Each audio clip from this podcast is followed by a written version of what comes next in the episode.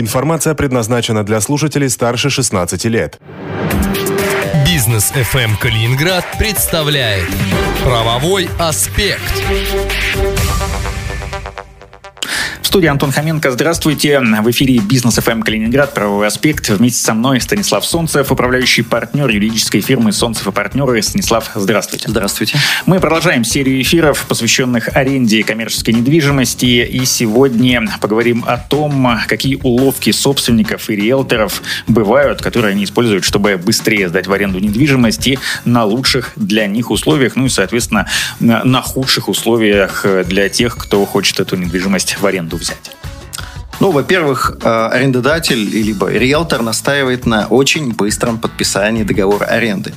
Он напоминает об очереди желающих на это помещение, о скором повышении стоимости аренды буквально через пару дней. Используют какие-то другие манипуляции, чтобы вы не читали договор. Он же вообще типовой и вы просто взяли и подписали. Некоторые играют в игру, ну, ты же мне доверяешь, я мужик, там, сибиряк, там, разные варианты есть, в зависимости от того, с кем ведут дело. Бывает, ссылаются на злых юристов или такого же собственника, его жену, родню. В общем, не ведитесь на эти уловки. Спокойно, обстоятельно изучайте договор. Иногда говорят, давайте вы внесете хотя бы вот там за месяц арендную плату наличкой, а вы вообще подумайте, кому вы отдаете деньги и за что. Если это настоящий риэлтор, то вы ему платите за услуги, ну и, скорее всего, по договору. Но платите тогда, когда заключите сам договор аренды. Согласуйте все его существенные и существенные для вас условия, и не раньше никакой налички. Это может быть и лжесобственник. Знаете, сейчас несложно заполучить копии документов и даже исправить данные о собственнике там, на себя. Вряд ли вы сможете отличить их без проверки. Вообще в нашей практике был случай, когда присылал доверенность другой юрист, у которого была ну, нотариальная доверенность, выданная, правда, иностранным нотариусом. В итоге мы что-то засомневались и решили проверить. И прояснилось, что он себе добавил еще годик действия этой самой доверенности, чтобы представлять своего клиента. Знаете, такое поведение уже и тянет на преступление. Еще одна уловка, а, когда пытаются сделать ремонт за ваш счет. Суть схемы вообще в том, что заключается договор, дается возможность арендатору выполнить ремонт, ну, так, какой он хочет. Потом находится основание расторгнуть договор, а результат ремонта достается арендодателю, то бишь собственнику.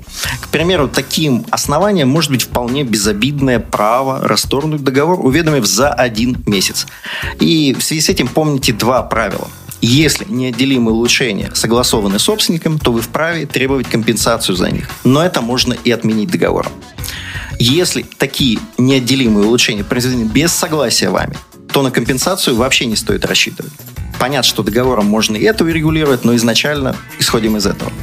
Думаю, уже всем понятно, что если вы вкладываетесь в дорогостоящий ремонт, то такие условия надо или убрать, или сдвигать на годы вперед. Еще одна схема с ремонтом за чужой счет, она может быть э, такая более длительная. Да. При выезде арендатор обязан передать арендодателю помещение в том же состоянии, что и при заключении договора. Ну, естественно, с учетом износа там или там ином состоянии, если вы догадались об этом написать заранее в договоре. Но важно еще и то, в каком виде э, вы по документам приняли помещение. Не подписали ли вы на радостях акт прямой передачи помещения без замечания? А если помещение было перепланировано, ну, к примеру, недооформлено, не исключено, что теперь именно вам или за ваш счет придется все это проводить в порядок. В тот самый порядок, который указан в акте. Или каким было помещение до перепланировки, даже если ее делали не вы. Бывает так, что предлагают подписать акт первой передачи, но без осмотра и фактически это случается, конечно, при сдаче каких-то мелких объектов, небольших офисов, торговых павильонов, мест там для торговли. То есть фактически вам предлагают принять в аренду объект, которого вы еще не осмотрели, и, или вам вообще могут показать какой-то там другой объект. Схема работы, в общем-то, стандартная. Сверили план помещения на месте, осмотрели помещение, а, получили ключи, внесли замечания по состоянию, там, потрескалась штукатурка, отклеилась краска и так далее. А, окна не закрываются. И только потом подписали акт, естественно, с этими самыми замечаниями. Иногда не дают замечания написать в акте или, э, собственно, на акте или там с обратной стороны. В таком случае вам выбирать, быть обманутым уже в самом начале или поискать другое место подальше это, от этого наперсничества. Снимаете часть помещения, отмечайте на плане, да хоть фломастером или ручкой ту часть, что вы будете арендовать. Бывает еще одна схема связана с бесконтрольным ростом арендной платы. К примеру, там будет указано там, от 10 до 30% в год происходит индексация арендной платы. Как вы понимаете, все эти «от» не имеют значения, а имеют значение только «до». Соответственно, вам вправе каждый год приносить уведомление о повышении арендной платы на 30%. К примеру, вы взяли в аренду за 1000 рублей квадратный метр сроком на 5 лет. К концу срока аренды вы будете платить уже 2856 рублей за квадрат. Согласитесь, это существенно. Нормальным является там 3, 5, ну 10% или указание э, на индексацию по уровню инфляции. С краткосрочным договором есть встречная хитрость.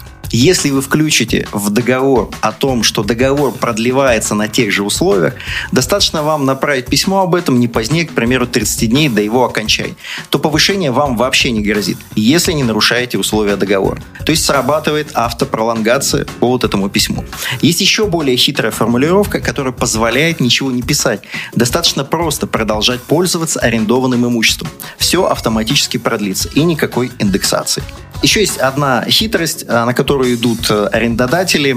Э, это связано с удержанием имущества. То есть есть какое-то мелкое нарушение, за которое, за которое вы не хотите признавать. И за него положен, там, не знаю, штраф какой-то, и его оплачивать не хотите. Но у арендодателя есть право удержать имущество в случае неоплаты. Ну, пусть это будет там на несколько тысяч рублей. И в этой ситуации вы не можете забрать имущество, оно фактически занимает арендуемое помещение. И помещение вернуть не можете, аренда начисляется, а вы спорите, спорите, может быть, в суд пошли. Прошло несколько месяцев, а может быть, даже и больше, может быть, даже год. И получается, что вы все платите арендную плату. И это очень грустно. Спасибо, Станислав. Правовой аспект в эфире Бизнес ФМ Калининград. Я напомню, что э, вы, если у вас появляются какие-то вопросы, связанные с вашей индивидуальной ситуацией по аренде коммерческой недвижимости, вы можете звонить Станиславу или его коллегам в фирму, в юридическую фирму Солнцев и партнеры по телефону 720074. Станислав Солнцев, управляющий партнер юридической фирмы Солнцев и партнеры и Антон Хоменко. До встречи в эфире. Правовой аспект на бизнес FM Калининград.